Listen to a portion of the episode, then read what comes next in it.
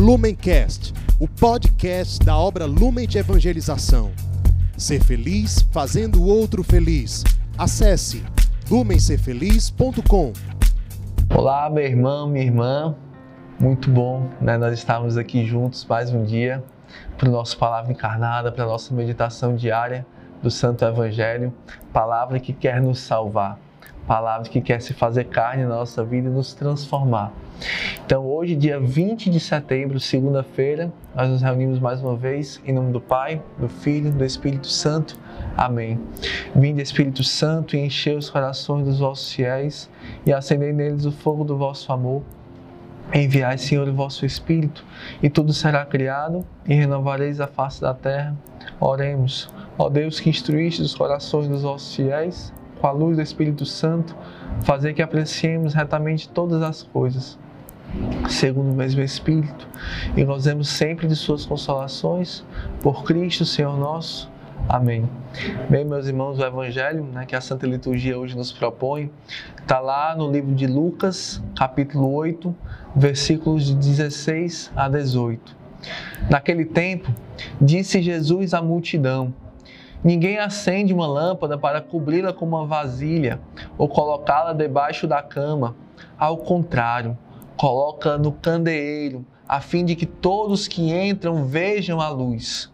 Com efeito, tudo que está escondido deverá tornar-se manifesto, e tudo que está em segredo deverá tornar-se conhecido e claramente manifesto.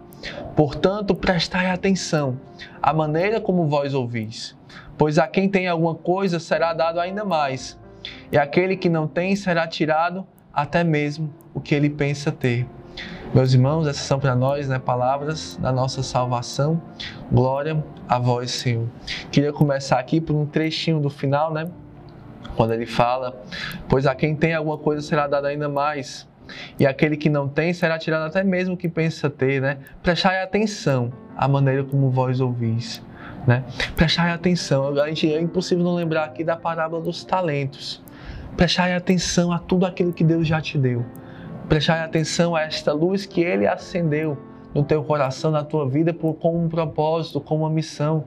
Você não veio para virar passeio, meu irmão, você veio para consumir a tua vida, para ofertar a tua vida e descobrir neste consumir-se a tua felicidade, né? E porque aquele que quiser salvar a sua vida vai perdê-la, mas aquele que gastar a sua vida por causa de Cristo, por causa do Evangelho, este vai encontrá-la cem vezes mais já nesta terra e a vida eterna vai receber. Né? Então, quando a gente lê essa passagem, ela é, ela é uma outra leitura né, em outro evangelho, daquela que é a nossa passagem fundante, que está lá em Mateus 5,16. Né? Assim brilha a vossa luz diante dos homens, para que vendo as vossas boas obras, glorifiquem o Pai que está nos céus. Né? E ele ensina aí que a nossa vida ela é um testemunho, né? Ela é muitas vezes, como fala São Francisco, né? Muitas vezes vai ser o único evangelho que alguém vai ler. Por isso, a nossa vida não pode ficar escondida. As nossas boas obras precisam ser testemunhadas, precisam ser é, é, colocadas sobre a mesa, colocadas sobre o candeeiro, né? Porque é da natureza especialmente do nosso carisma, né? A luz para brilhar, ela não faz força, a luz ela simplesmente é. Quando ela é aquilo que ela foi criado para ser, ela ilumina, ela aquece, né? Ela traz paz, ela traz alegria, porque essa é a sua natureza, a sua razão de existir. Mas por detrás né, dessa luz é, existe um consumir-se. Porque a gente, né, com essa lâmpada que fala o Evangelho, não é uma lâmpada elétrica como essas que estão aqui, como essa que está aí na sua casa, que você aperta um botão e ela acende, né? Mas é um fogo. Nós somos chamados a ser uma luz que é um fogo, um fogo que consome tudo que toca, né?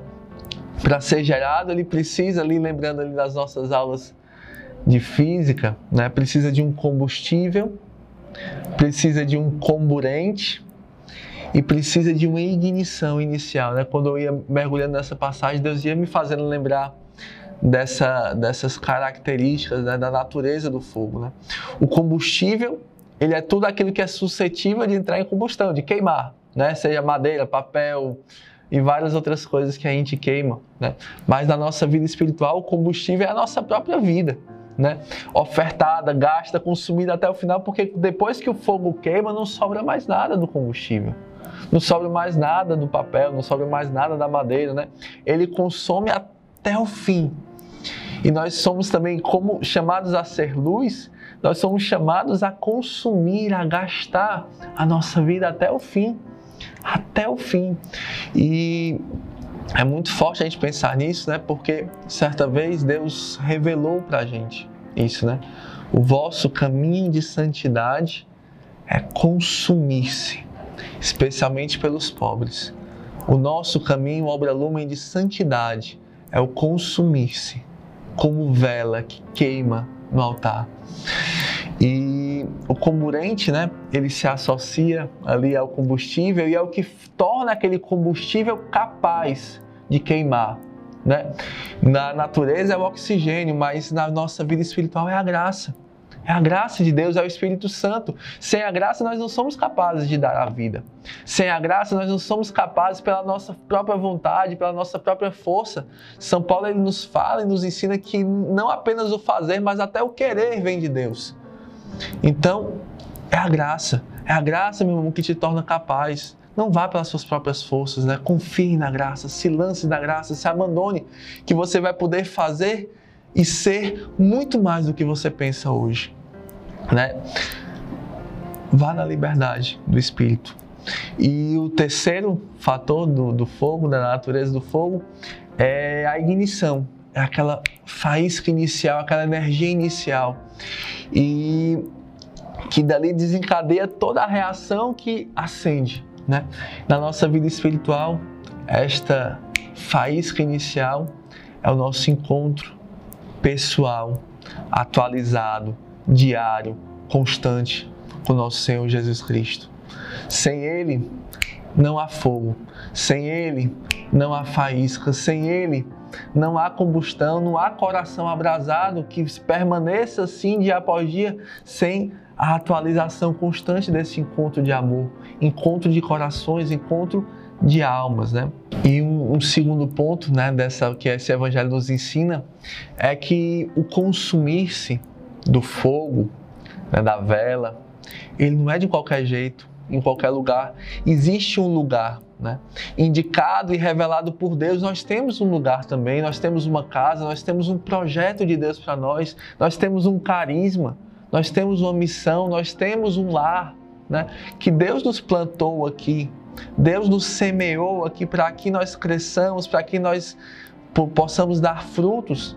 Né? E querer viver à margem disso é como colocar uma vela debaixo da mesa. Você vai gastar a sua vida à toa, meu irmão. Vai ser inócuo, vai ser sem frutos, vai ser triste, vai ser uma existência estéril do teu coração, mesmo com teu esforço, mesmo com teu sangue, suor e lágrimas, não vai ser suficiente, porque nunca foi sobre o teu esforço, sempre foi sobre a graça de Deus, né? Que quer agir ainda muito mais. Mas para isso ele precisa da tua adesão à vontade de Deus. Para isso precisa da tua obediência. Para isso precisa da tua confiança, para isso precisa da tua fé, né? Porque muitas vezes esse esconder-se sobre a mesa não é só uma questão de desobediência, mas é uma questão às vezes também de egoísmo, de querer se preservar, de querer se guardar. Às vezes é uma questão de, de arrogância, de querer fazer do nosso jeito e não confiar e não se lançar e não ser um pobre nas mãos de Deus, né? Então, de todo jeito, né? A gente é uma fuga de Deus, é um abandonar Deus, né? É um dizer Senhor, não te quero como Senhor da minha vida, né? E nós não fomos criados para isso. Nós fomos criados para Deus. Como diz Santo Agostinho, nosso coração vive inquieto enquanto não repousa em Deus. Enquanto esse repousar não é um descansar do corpo, mas é um descansar da alma, quando encontra o nosso lugar, né? E nós precisamos, né, urgentemente, desse descansar em Deus, desse repousar o nosso coração em Deus e dizer: Senhor, aqui é o meu lugar, aqui é o meu lugar de me consumir, aqui é o meu lugar de me gastar, aqui é o meu lugar de ser feliz. Né? E descobrir esta alegria que não passa. Descobrir a alegria de estar enraizado em Deus, né? firme em Deus. Né? Por fim, né? que a gente possa pedir a graça de acolher, né? generosamente essa proposta de Deus para a nossa vida, né? Que a gente não seja como está lá no, no inícios do Evangelho de São João, né? Que o Verbo vem ao mundo, mas o mundo não reconheceu. Ele veio para aquilo que era seu. Ele veio para você. Mas os seus não receberam. Mas todos aqueles que o recebeu, deu-lhes o poder de se tornarem filhos de Deus, né? Que a gente possa abrir o nosso coração para as novidades de Deus, para as propostas de Deus, para a graça de Deus, para o caminho de Deus para a nossa vida, que a gente possa acolher a pedra que os construtores rejeitaram, que a gente possa ser os pequeninos a quem a boa nova do Evangelho é dirigida. Peçamos a Nossa Senhora esta graça de sermos, de termos um coração de criança, um coração de pobre, um coração disponível para o nosso Senhor. Ave Maria, cheia de graça, o Senhor é convosco. Bendita sois vós entre as mulheres, bendito é o fruto do vosso ventre, Jesus. Santa Maria, Mãe de Deus, rogai por nós, pecadores, agora e na hora de nossa morte. Amém. Em nome do Pai, do Filho e do Espírito Santo. Amém. Lumencast, o podcast da obra Lumen de Evangelização. Ser feliz fazendo o outro feliz. Acesse lumencerfeliz.com